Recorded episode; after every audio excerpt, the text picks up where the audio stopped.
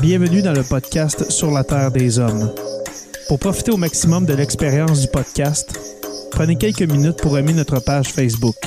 Vous pouvez aussi nous suivre sur Twitter au Sur la Terre des Hommes podcast et sur Instagram au Sur la Terre des Hommes podcast. Si vous possédez un iPhone, prenez une minute pour nous laisser un avis.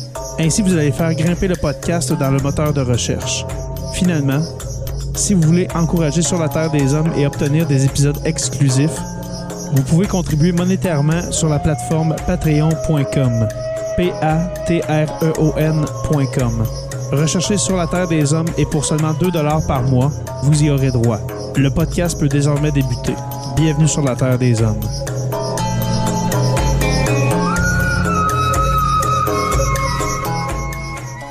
Cet épisode de Sur la Terre des Hommes est présenté par Construction Rivard.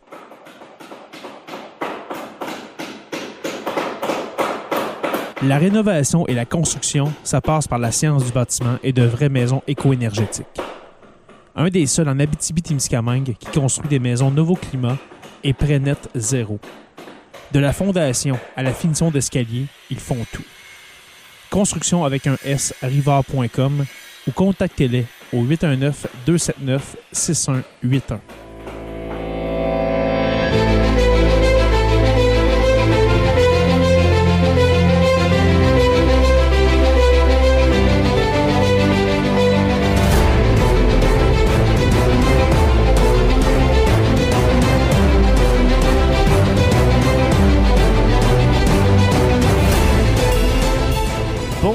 à tous et à toutes et bienvenue à ce nouvel épisode de Sur la Terre des Hommes.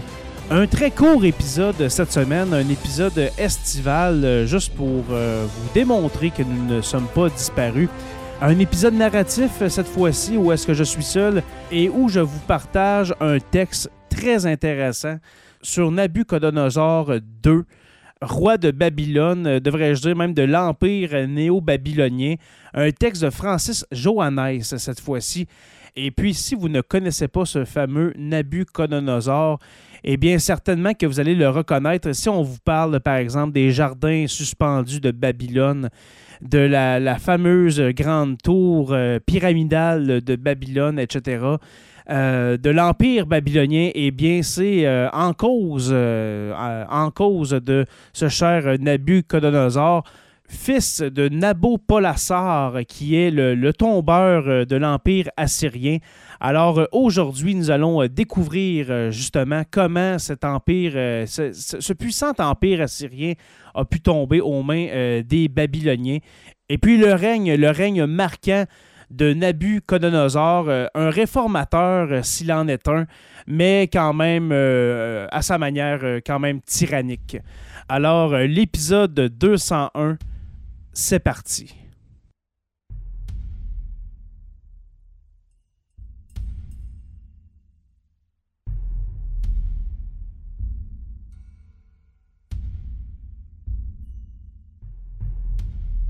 Nabucodonosor, les six syllabes de ce nom royal, tel que nous l'a transmis la tradition biblique, ont traversé les siècles, évoquant un roi de Babylone prestigieux, grand bâtisseur et conquérant impitoyable, tout autant qu'ennemi implacable du peuple de Yahvé et destructeur de l'État de Juda et du temple de Jérusalem.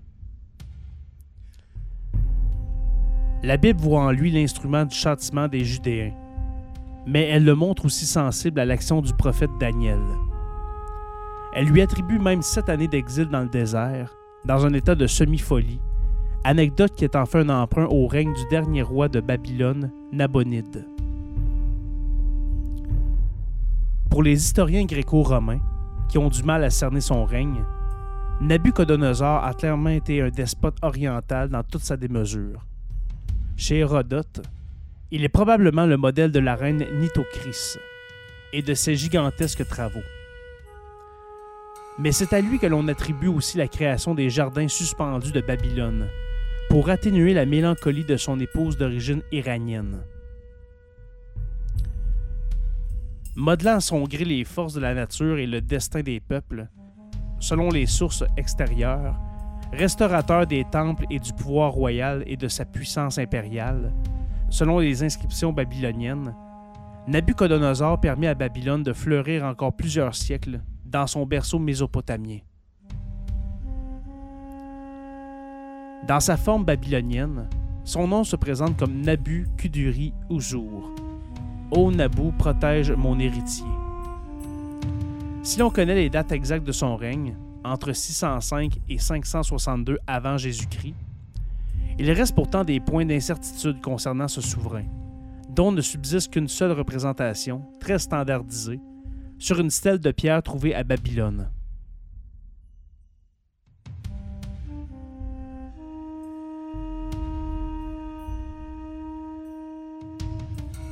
La recherche historique récente a cependant fait beaucoup progresser nos connaissances sur ce représentant majeur de la dynastie néo-babylonienne, entre 626 et 539 avant Jésus-Christ, la dernière d'un empire de Babylone indépendant. On sait qu'il est le deuxième roi de Babylone à porter ce nom, et que le premier Nabucodonosor, qui régna à la fin du 12e siècle avant Jésus-Christ, jouissait d'un prestige particulier pour avoir rendu à la Babylonie son indépendance et son rang de grande puissance proche-orientale. Nabucodonosor II, lui, était le fils de Nabopolassar, le fondateur de l'empire néo-babylonien, il participa activement à l'émergence de la Babylonie et à sa délivrance de la tutelle des Assyriens.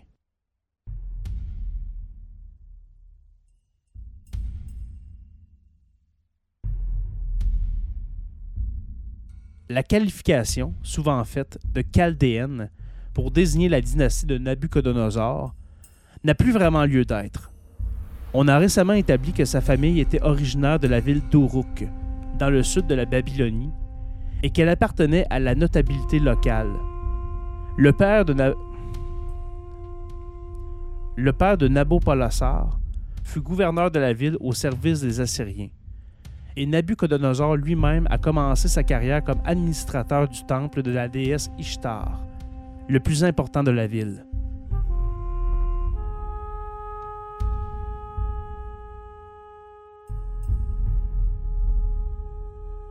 À partir de 626, le pays fut engagé dans une guerre impitoyable contre les Assyriens. Elle se termina en 612 par la prise et la destruction de leur capitale principale, Ninive, avec l'aide des Mèdes venus d'Iran. Si Nabopolassar conduisit les premières campagnes, c'est ensuite Nabucodonosor, désigné comme prince héritier, qui fut en charge des campagnes militaires dans l'ouest du Proche-Orient, marqué par la prise et la destruction de la dernière capitale assyrienne, Haran, en 610. Parallèlement, Nabopolassar et son fils, investissaient le produit de leur victoire, en hommes et en butin, dans une gigantesque entreprise de restauration des monuments des villes de Babylonie et dans une remise en état économique du pays et de ses infrastructures.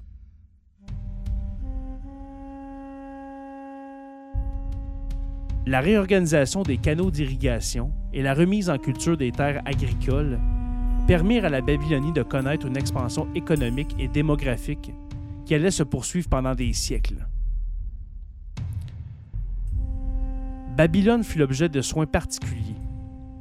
Sa gigantesque enceinte fut relevée et restaurée. La porte principale de la ville, dédiée à Ishtar, fut pourvue d'un magnifique décor d'animaux en briques vernissées. Elle se prolongeait par une grande voie processionnelle qui conduisait au principal temple de la ville, Desalgil, consacré au dieu Marduk, et à la tour pyramidale de sept étages appelée l'Etemenanki, qui lui était associée.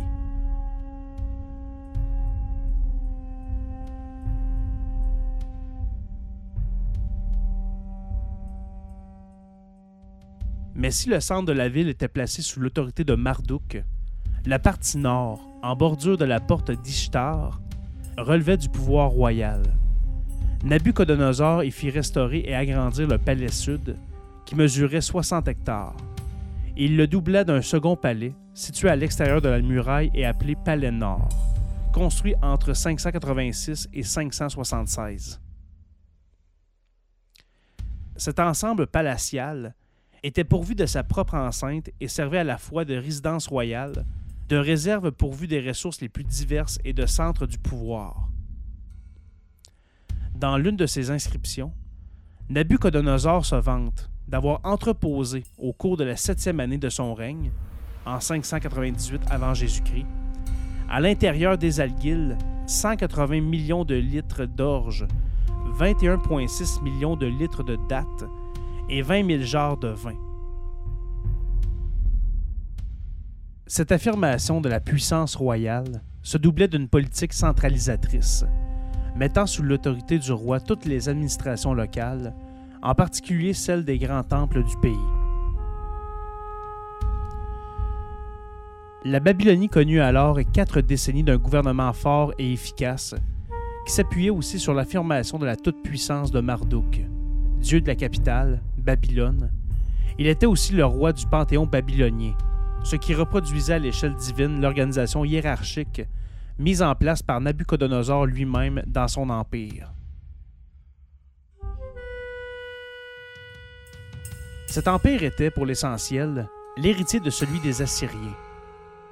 Il s'étendait sur un territoire presque identique, correspondant à l'Irak actuel, à la Syrie et à la plus grande partie du Levant, Liban, Israël, Palestine, Jordanie. Seule exception notable, l'Égypte échappa toujours au roi de Babylone. Une lutte sans merci s'était d'ailleurs engagée à partir de 610 avant Jésus-Christ, avec le pharaon Néchao II, pour la domination du Proche-Orient occidental. si Nabucodonosor écrasa les Égyptiens en 605 avant Jésus-Christ, à Carchemish puis à Hamath, il ne put jamais soumettre leur pays et y renonça après une dernière tentative infructueuse en 601 avant Jésus-Christ.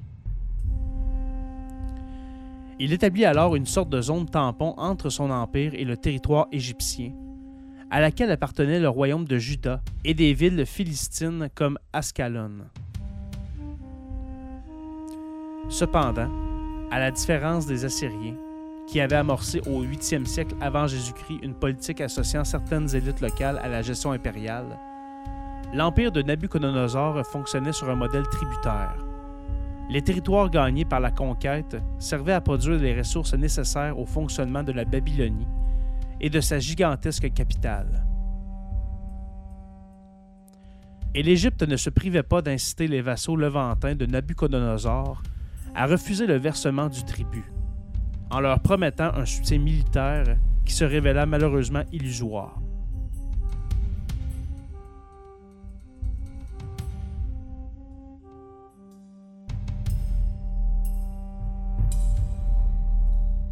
Joachim, roi de Juda, entre 609 et 598 avant Jésus-Christ, se révolta ainsi contre Babylone déclenchant une offensive de Nabucodonosor qui conduisit à une première prise de Jérusalem en 597 avant Jésus-Christ. Le nouveau roi, Joachim, fut emmené en captivité à Babylone avec sa famille et une partie de sa cour. À Jérusalem, sa succession fut prise par son oncle Sédécias, qui se comporta en vassal fidèle de Babylone pendant plusieurs années mais lui aussi finit par se révolter en 589 avant Jésus-Christ. La réaction de Nabucodonosor fut terrible. Jérusalem fut prise en juillet 587 avant Jésus-Christ. Le temple fut pillé et une bonne partie de la population emmenée en déportation. Or, ce n'était pas la seule communauté installée de force en Babylonie et servant, pour l'essentiel, de main-d'œuvre pour les grands travaux royaux des gens de Tyr, de Gaza, d'Ascalon, de Kadesh, de Nérab, furent déportés de la même manière. La longueur du règne de Nabucodonosor frappa les imaginations, mais ne créa pas pour autant de légitimité dynastique incontestable.